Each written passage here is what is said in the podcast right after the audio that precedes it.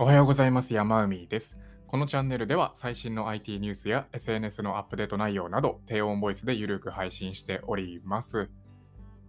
日曜日になりましたので、1週間の IT ニュースということで、ざっと IT ニュースを振り返っていきたいと思います。今回は5つ取り上げます。まず1つ目ですね、LinkedIn がストーリーズ機能を廃止へということで、えー、ビジネス特化型の SNS なんて言われている LinkedIn で24時間で消える投稿、ストーリー、ストーリーズ、まあ、リンクドインではストーリーズって言ってますかね。このストーリーズを廃止するようですね。9月末までに廃止するなんていうことをリンクドインのま公式の方で発表されております。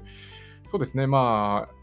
この24時間で消える投稿、ストーリーっていうところですと、まあ、スナップチャットが始めて、インスタが真似して、まあ、ツイッターもフリートっていう機能を始めましたけど、やめてしまったっていうところで、リンクトインも始めていたんですけれども、もう終わりにしてしまうようですね。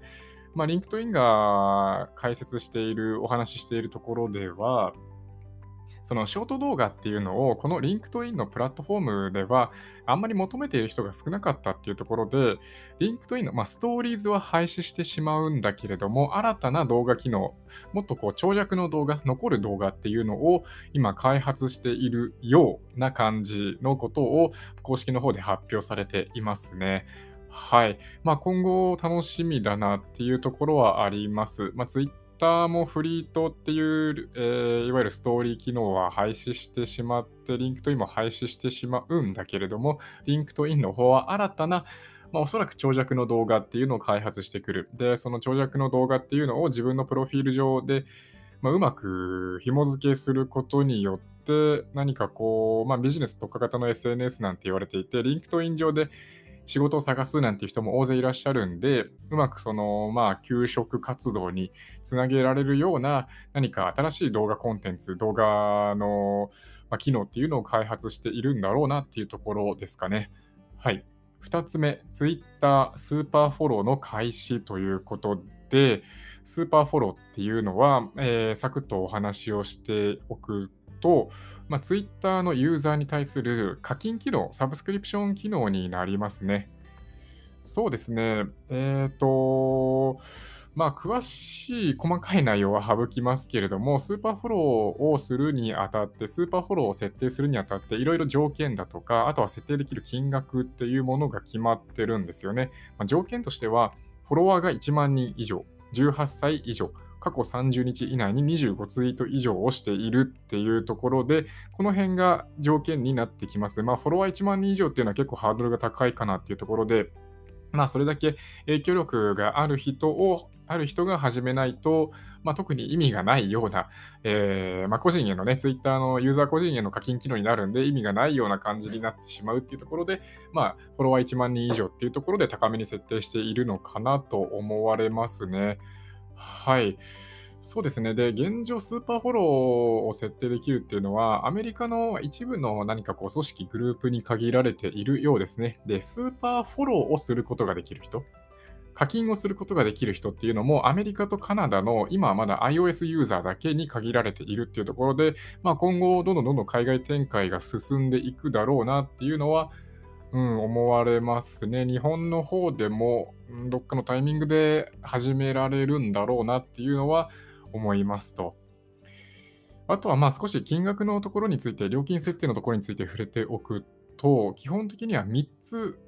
3つのうちどれかを選ぶようですね。1つ目が2.99ドル、2つ目が4.99ドル、3つ目が9.99ドル。この3つのうちから料金を選ぶことができると。ま、これ、あのアメリカのドルなんで、例えばこの日本で展開されてきたときに、ま、例えばですけど、300円、500円、9ま、1000円みたいな、この3つぐらいから選べるようになるんじゃないかなって思いますね。で、アップルなんかで言うと、まずアップルの手数料がそのうち30%引かれていくっていうところと、ツイッターの方がさらに3%の手数料を持っていくっていうところで、手元に残るのは、まあ、残った分の金額になりますね。はい。3つ目、Windows 11が10月5日に提供開始へということで、ついに来ますね。Windows 11が Microsoft の OS、Windows、今、現状10ですけれども、Windows 11になるっていうところで、10月5日から順次提供開始されていくようですね。これ、まず、あの個人的に思ったこととして、Windows 11は11月11日になんとなく ローンチされるのかなって思ってたんですけど、違いましたね。あの Windows 11が発表される前に、その次の Windows の発表イベントっていうところで、実際に11が来るかどうかっていうのは、ローンチ前、あの発表前は分からなかったんですよね。ただ、確か、えー、っと、なんだっけな、11時11分とかに発表イベントが開始されるだとか、なんかその辺のマイクロソフトの匂わせっていうのがあって、で、えー、発表されたの発表、発表された時期 OS が Windows 11だったんですよ。っていう、いろいろそういうくだりがあったんで、ローンチ開始も11月11日かなとか、なんとなく個人的には思っていたんですけど、10月5日に提供開始っていうところで、まあ来月ですね。ただ、す、べ、てのユーザーがすぐアップデートできるかっていうと、全然そうではなくて、えっ、ー、と、まあ、まずはその、なんだろうな、新しいパソコンだとか、新しい、え、パーツとかスペックを備えているパソコンから順次提供が開始されていって、で、Windows 10を今搭載しているからといって、全部がアップデートできるわけではないと、アップデート可能かどうか、条件を満たしているかっていうところは、マイクロソフトのなんか専用アプリとかがあるらしいんで、そこでチェックができるようですね。はい。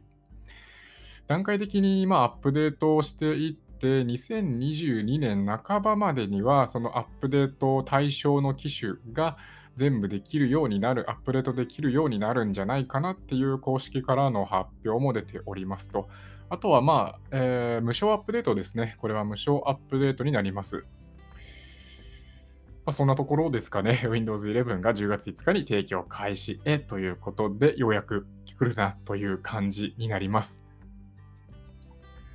それから4つ目ですね。Instagram 誕生日の登録を義務化へというところで、確かインスタグラムは2019年ぐらいから新しく登録をした人に対しては誕生日の登録っていうのを義務化していたようなんですよね。ただ、それ以前までにインスタに登録していた人っていうのは、えー、特に義務化、義務付けられていなかったらしいんですよ。ただ、え、ー、と、まあ、これから、まあ、まだね、強制的に義務化する、本当に義務化するってわけではないんだけれども、まだ誕生日の登録を済ましてないっていうユーザーに対しては、通知で、えー、誕生日登録しませんかみたいな、こう、えー、通知を流したりだとかしていって、えー、まあ、だんだんだんだんと誕生日登録しているユーザーの割合を増やしていくっていうことを考えているようですね。まあ、最近、インスタグラムは、えー、特にその未成年の保護っていうところに何かこう、着目しているような、取り組んでいるような感じがしますね。例えばですけど、なんか16歳未満のアカウントに対しては、デフォルトで非公開のアカウントにしておくだとか、まあ、これは後から解除とかできると思うんですけど、デフォルトでもそのように設定しておくとかっていうことをやっていて、本当に若い世代の保護に関して取り組んでいるっていうような状況ですかね。で、この誕生日の登録を義務化するっていうところで、まあ、その年齢ごとのなんだろう、こう、フィルター的なところをより強化していくのかなっていうのは思われますね。はい。まあ、ただ、インスタグラムは表面上はその未成年保護、若い世代の保護って言ってますけれども、まあ、誕生日の登録を義務化して、ユーザーの年齢を抑えるっていうところで、年齢に応じた、例えばこう広告の精度を上げていくだとかっていうところにも活かしていくんじゃないかなっていうのは思っております。はい。最後に5つ目ですね。アメリカの有料有料オーディオのリスナーが アメリカの有料オーディオのリスナーが増加中というところで、えーと、これは、まあ、Spotify だとか、Apple Music だとか、YouTube プレミアムの、まあ、プレミアムの会員数のことですよね。有料会員数が今増加しているっていうところですね。2021年末ぐらいまでには、1億を超えて、1億2190万人とかになるんじゃないかっていう数値が出ているようです。まあ、ちなみに2019年は9200万人。2020年は1億960万人ときて2021年中には1億2190万人になるんじゃないかって言われているようですね。えー、今後2年間の予想として2022年には1億2770万人、2023年までには1億3310万人の、えー、有料オーディオのリスナーが増加していくんじゃないかっていう、えー、予想のデータが出ておりますと。はい、多いですね。アメリカに限った話で、人口が3億5000万人ぐらいでしたっけ？アメリカって。のうちの、まあ、1億約2000万、3000万っていう数字になってくるんで、非常に多くなってきているなっていうところですね。で、有料オーディオで Spotify、Apple Music、YouTube Premium って言いましたけれども、この順番で割合が高いみたいですね。Spotify が約36.7%、Apple Music が30.3%、YouTube Premium が19.4%、残りはまその他っていう形にはなりますね。Spotify が一番比率が高いっていうところで、さすがだなっていうのは思いますね。Apple Music を超えているのかっていうところで、Spotify のオーディオの、まあ、その影響力の高さっていうのは伺えますかね。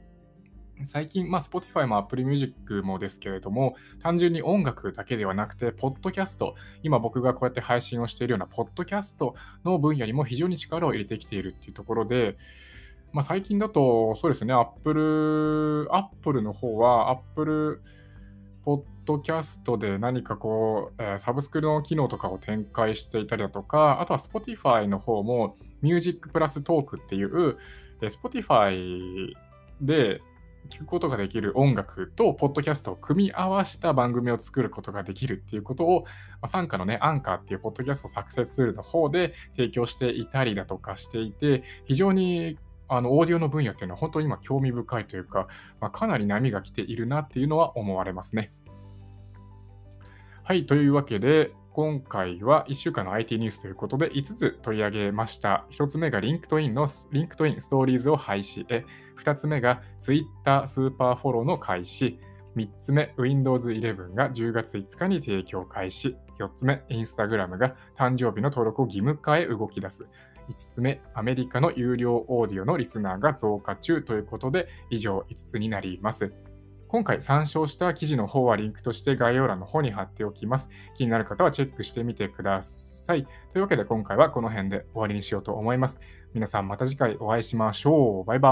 ーイ。